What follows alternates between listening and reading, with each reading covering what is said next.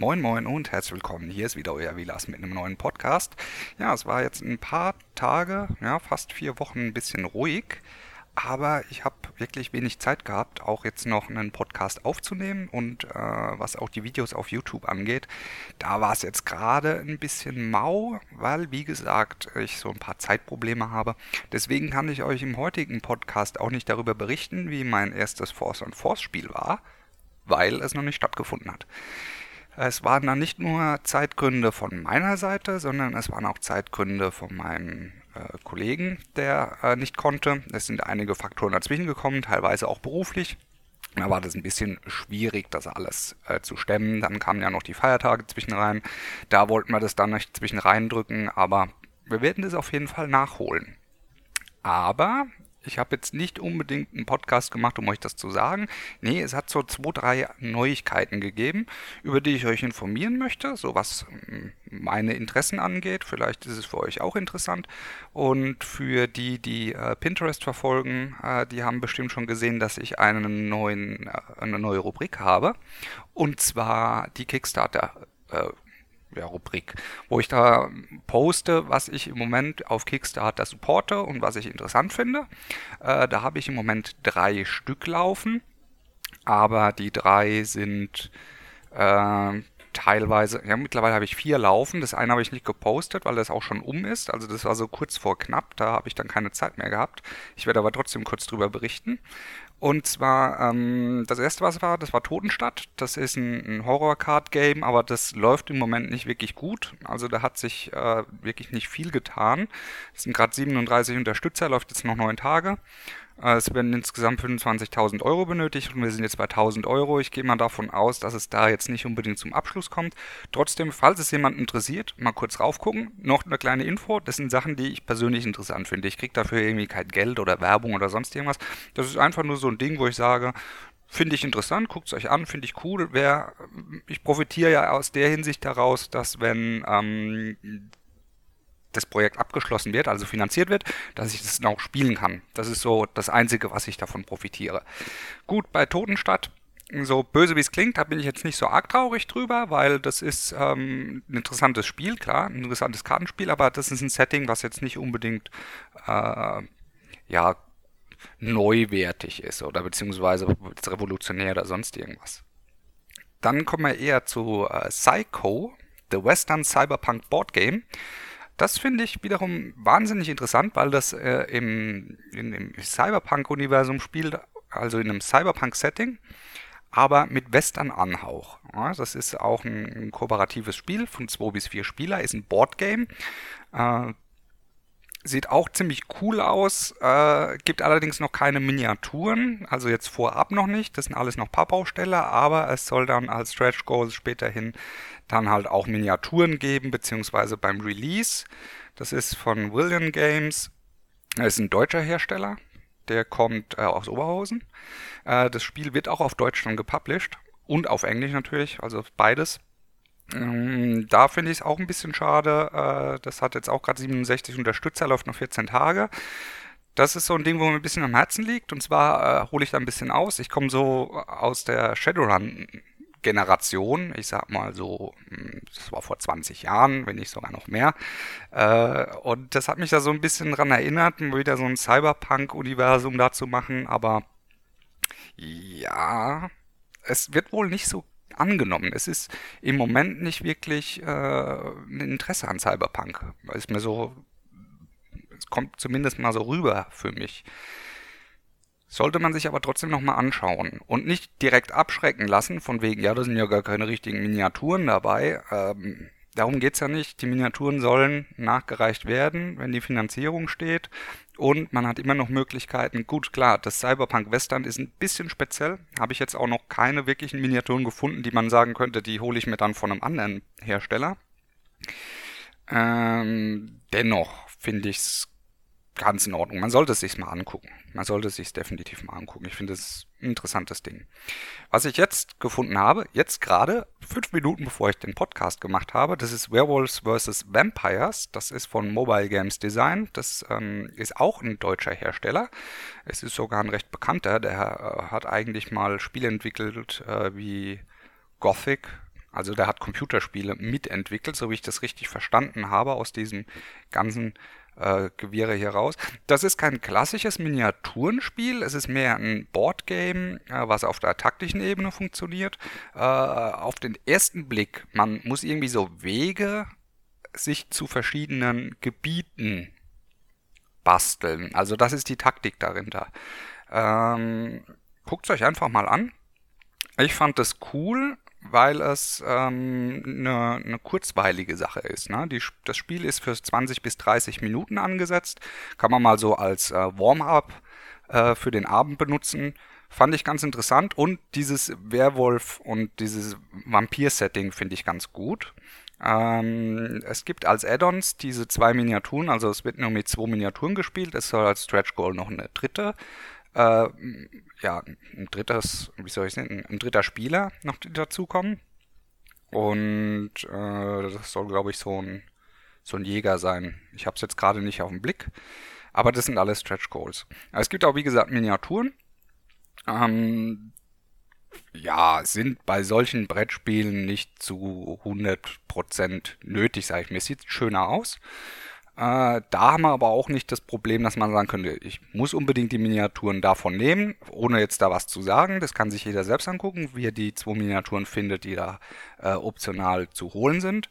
Äh, es gibt aber Vampir- und Werwolf-Miniaturen wie Sand am Meer, ne? auch im passenden Maßstab. Ich habe jetzt nicht genau geguckt, wie der Maßstab ist, aber ich denke mal mit so 28er oder 32er äh, Miniaturen auf der entsprechenden Base, vielleicht auch ein bisschen kleineren Base, funktioniert das ganz gut. Wie gesagt, das ist ein Brettspiel, das ist ein taktisches Brettspiel und kein Miniaturenspiel, kein richtiges.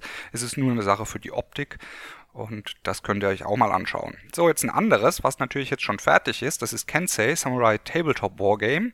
Das fand ich richtig cool, weil das genau in diese ähm, Rische reinpasst, die ich wahnsinnig interessant finde. Und damit kriege ich dann auch gleich den Bogen äh, in die andere Richtung. Jedenfalls, das ist ein von Zenit Managers und äh, das war jetzt vor ein paar Tagen, wurde das äh, geplätscht komplett. Äh, ich habe da jetzt 18 Euro dabei gelegt. Da kriege ich dann sozusagen äh, das gedruckte Regelbuch in Englisch, äh, zwei Miniaturen und die äh, Rulebook Stretch Goals. Und ich glaube, da ist jetzt ein Stretch Goal noch eine zusätzliche Miniatur oder sogar zwei zusätzliche Miniaturen dabei. Ähm, sieht cool aus, ist äh, historisch angehaucht, auch mit Belagerungswaffen, allem drum und dran ist so genau mein Ding. Fand ich richtig cool. Ja, da könnt ihr mal reinschauen. Vielleicht kann man das nochmal nachträglich finanzieren. Ich bin mir aber nicht ganz sicher. Gibt es auch Unmengen an Zusatzpacks schon und alles Mögliche. Äh, wenn jemand auf diesen historischen äh, Samurai-Gekloppe steht, für den ist das definitiv was. Gut, das waren die äh, vier Punkte. Und jetzt zu dem eigentlich neuen, was ich habe. Und da bleibe ich nämlich gerade in diesem Samurai äh, wie soll ich sagen, Samurai-Gefilde, genau. Und zwar habe ich mir vorgenommen, jetzt äh, Warzone Resurrection anzufangen. Und da muss ich jetzt auch gleich mal einen kleinen Bogen schlagen. Und zwar vor 20 Jahren. Es ist wirklich, glaube ich, schon 20 Jahre her. Habe ich mal die erste Edition von Warzone gespielt. Da war ich noch echt ein kleiner Junge. Ne? Also ein kleiner Junge nicht. Wie alt war ich? 14, 14, 15 war ich da. Und ich fand das Spiel richtig cool. Das war mein aller, aller, allererstes Tabletop-Spiel. Und da bin ich zufällig über einen blöden Umweg von Shadowrun auf Warzone gekommen. Eigentlich total faszinierend. Aber das hat mir richtig Spaß gemacht dort. Leider hat das Spiel nicht so gezogen. Ne? Es kam dann halt auch, beziehungsweise äh, Warhammer und das hat im Ganzen, ich glaube, so ein bisschen den Rang abgelaufen, was ich dann recht traurig fand.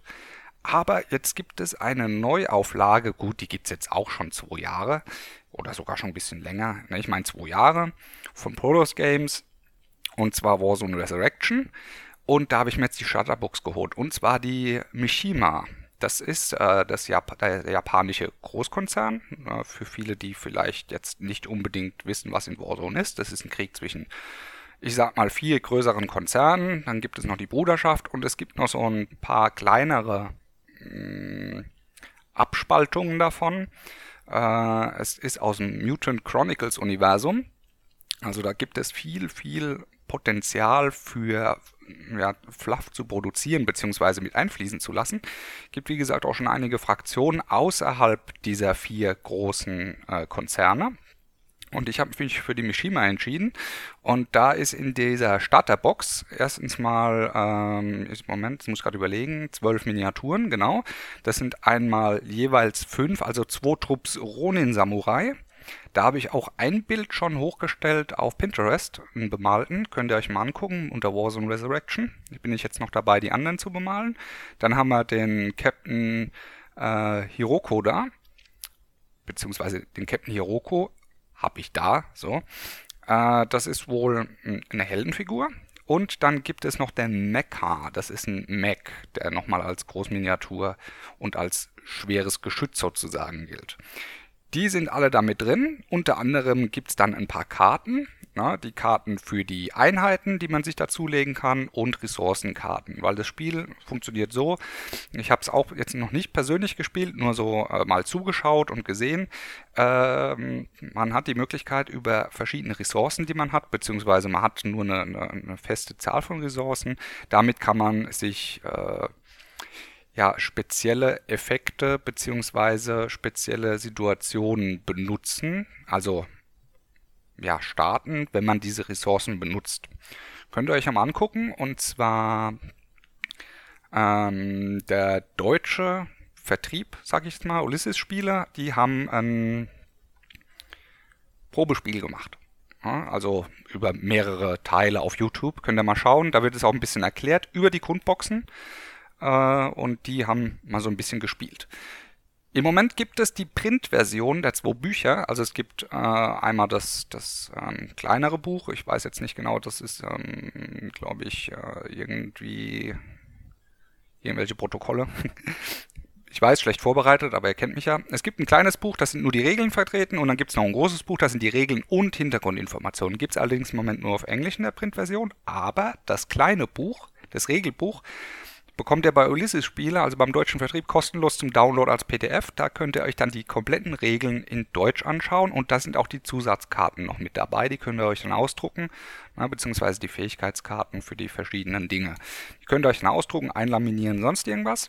Äh, Ulysses Spiel hat gesagt gehabt, sie wollen irgendwann eine Printversion vom kleinen Buch, also von den reinen Regeln, auf Deutsch rausbringen. Ob sie das große, also ich glaube das Core-Protokoll, ähm, das Core-Protokoll ist, glaube ich, nur das kleine Buch. Jedenfalls das große Buch wollen sie rausbringen, äh, wollen sie nicht rausbringen. Also es ist nicht angedacht. Ne? Es ist natürlich schade, weil die ganzen Hintergrundinformationen auf Deutsch zu lesen wäre ganz cool. Aber man hat noch andere Möglichkeiten, sich ins äh, Mutant Chronicle Universum einzulesen. Und zwar gibt es ja noch das alte Pen and Paper Rollenspiel. Da gibt es auch noch ältere Editionen auf Deutsch. Da kann man ein bisschen nachlesen.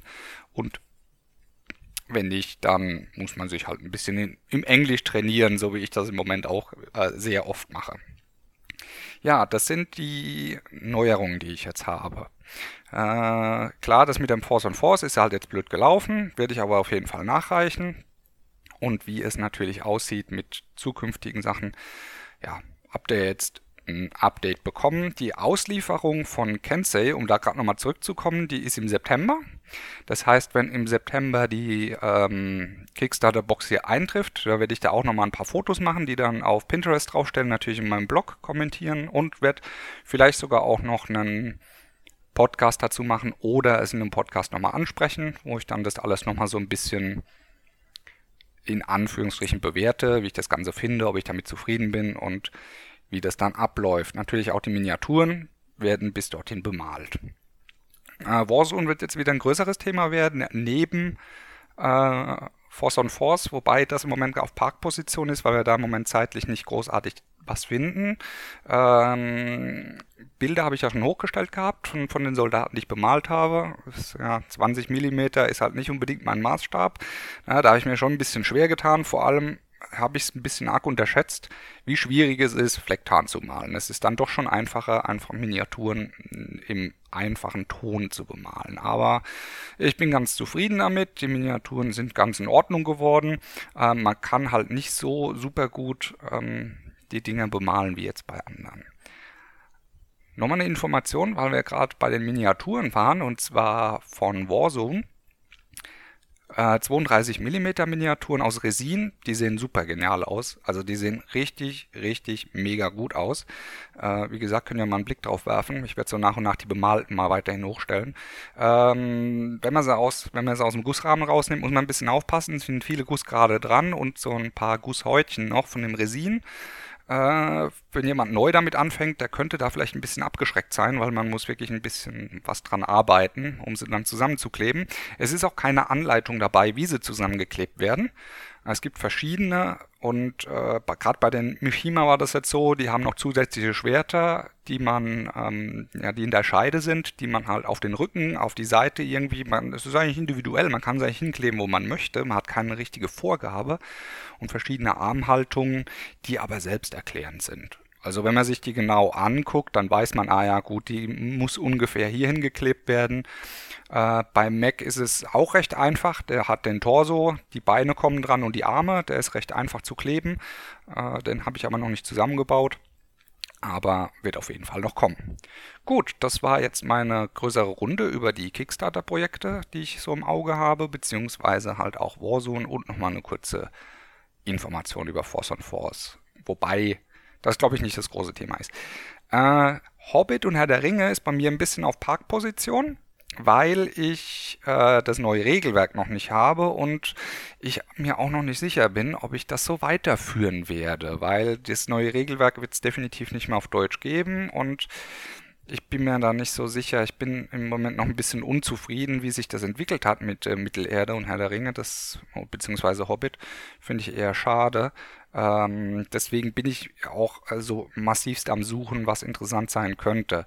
Klar, jetzt kommt die neue Edition, Edition Warhammer raus. Ich glaube jetzt äh, in zwei Tagen. 2. Juni. Müsste stimmen, ne? 2. Juni kommt das, glaube ich, raus. Ja, habe ich auch schon überlegt. Ich habe es echt schon überlegt, aber es ist, glaube ich, schwierig da reinzukommen. Ich habe jetzt Warzone gefunden, hat mich so ein bisschen an früher erinnert. Vielleicht kann man da ein bisschen was machen. Äh, gebt dem Ding mal eine Chance, schaut es euch an. Äh, für einige, die äh, Warhammer spielen, also 40k, äh, die müssten eigentlich direkt irgendwie ein bisschen was Heimisches finden darin. Gut, ja, dann würde ich es gut sein lassen für heute. Ich sage vielen Dank fürs Zuhören und wir hören uns das nächste Mal. Euer Vilas.